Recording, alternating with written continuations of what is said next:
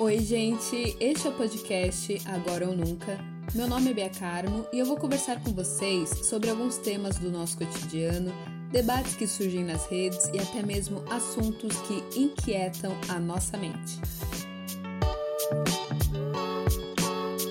E aí, gente, tudo bem com vocês? Como vocês estão? Como estão passando esses dias? No episódio de hoje eu já digo que não vai ser um episódio tão leve assim, por causa de um caso que aconteceu na semana passada que me chamou muita atenção. Não só a minha, mas de muitas pessoas. Foi um caso que aconteceu em uma penitenciária lá em Minas Gerais com Lucas Trindade. O Lucas ele foi condenado a uma pena de 5 anos e 4 meses de reclusão porque ele portava 10 gramas de maconha. 10 gramas de maconha corresponde a uma colher de sopa. E ele estava aguardando uma análise do caso dele nas instâncias superiores, mas muito antes dessa análise acontecer, ele morreu. Ele morreu por suspeita de Covid-19. Muitos não sabem, mas eu sou advogada, eu atuei na área criminal e desde a faculdade a lei de drogas ela gera um debate sem fim porque é uma legislação que não estipula ao certo a quantidade que pode ser determinada como tráfico, a quantidade que pode ser determinada como uso e fica totalmente a cargo de interpretação. Porém, uma pessoa que ela porta para consumo pessoal, para vocês entenderem melhor, ela pode ser submetida a uma pena bem leve, como serviço à comunidade, até mesmo a uma advertência. Mas se a pessoa oferece para alguém, ela já pode responder por tráfico de drogas. Eu não sei a certo como que foi o caso do Lucas, mas aqui no Brasil é muito comum as pessoas sempre responderem por tráfico e não necessariamente por uso, até porque a grande maioria das pessoas que estão encarceradas, elas estão respondendo por tráfico de drogas. E a lei de drogas é uma lei que não permite que você responda em liberdade. O que eu acho bem curioso, porque uma pessoa que comete um homicídio, ela pode responder em liberdade. Uma pessoa que deixa uma criança de 5 anos dentro de um elevador porque precisava fazer a unha e essa criança morre por conta disso, essa essa pessoa pode responder e está respondendo em liberdade. E eu não sei como que é para você,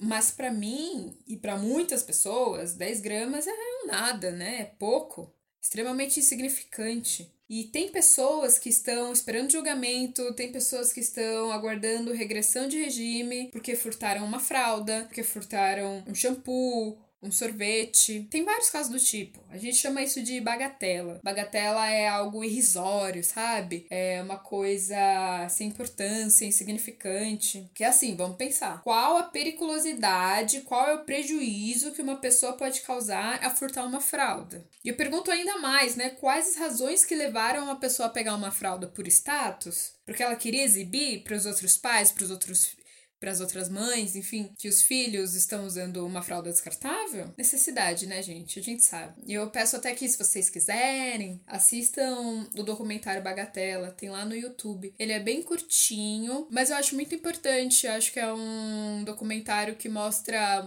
alguns casos assim de pessoas que passam anos no, no sistema penitenciário porque respondem por coisas muito insignificantes. E também mostra como o encarceramento é uma pena perpétua. Porque a partir do momento que você é encarcerado, qual a possibilidade de você conseguir uma vida melhor depois? Você vai conseguir um emprego melhor depois? Você, as pessoas vão te olhar da mesma forma que elas olhavam para você depois? Para algumas pessoas, até mesmo o encarceramento não é só uma pena perpétua, mas é uma pena de morte, como foi no caso do Lucas. As leis, elas não existem porque desde os primórdios o ser humano se importa com o outro e aí acha que se eu fiz uma coisa errada, eu tenho que ficar preso porque eu vou pensar melhor, eu vou rever os meus atos e vou sair da prisão muito melhor.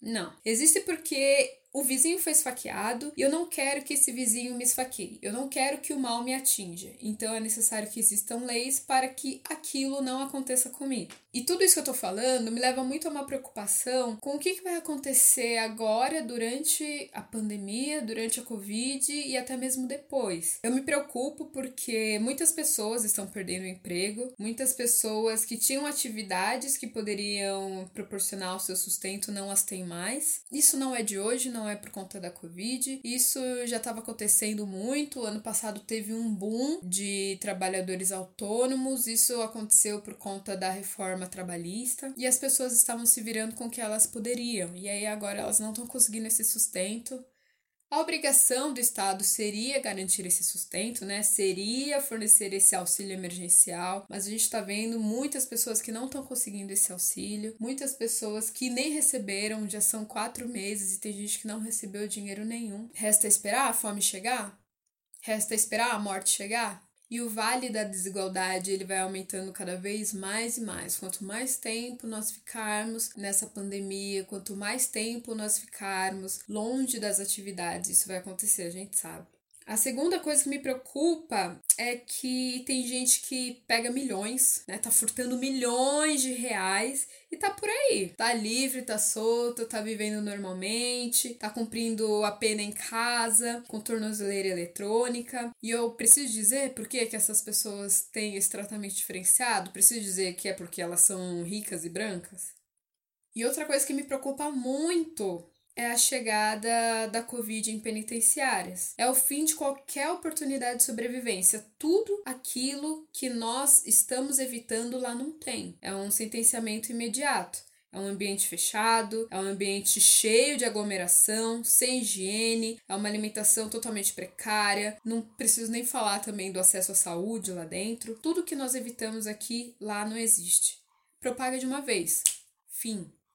O fato é que você nasce sentenciado aqui no Brasil se você é negro e pobre. Nossas chances de termos uma absolvição ela é muito menor pela sociedade e pelo sistema judicial. É, nós somos a maioria da população carcerária, nós os negros, e somos os que mais morremos por ano dentro e fora dos presídios. Nós morremos no dia a dia, nós morremos se ficamos dentro de casa evitando a Covid, porque as pessoas entram nas nossas casas e nos matam, e nós morremos quando estamos encarcerados.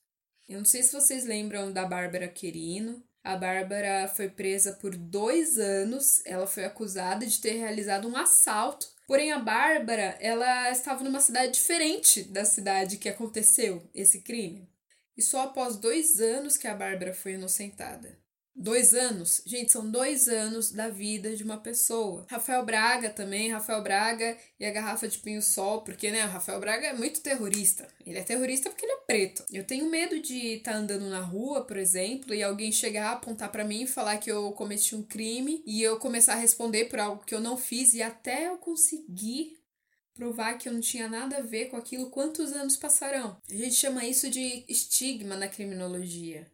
É uma característica que a pessoa tem que a torna um fator diferencial, digamos assim. O estigma faz com que a interpretação e a aplicação da lei já tenham um viés. Antigamente, ter tatuagem, por exemplo, era um estigma muito forte. Só que ser negro ainda é um estigma forte desde sempre. Nada é mais arcaico do que o sistema que a gente tem, esse sistema punitivista, né? Não há uma redução dos crimes no Código Penal, eles só aumentam no decorrer dos anos, cada vez mais aparecem novos e novos artigos, mais e mais leis sancionando, punindo as pessoas, e isso é um claro indício de que é um sistema que não está dando certo há muito tempo. E a forma de resolver um problema é punir cada vez mais ou é você tentar consertar ele desde a origem? Mas isso envolve aquela velha análise, né, de méritos, privilégios, reparação histórica que ninguém está muito afim de fazer.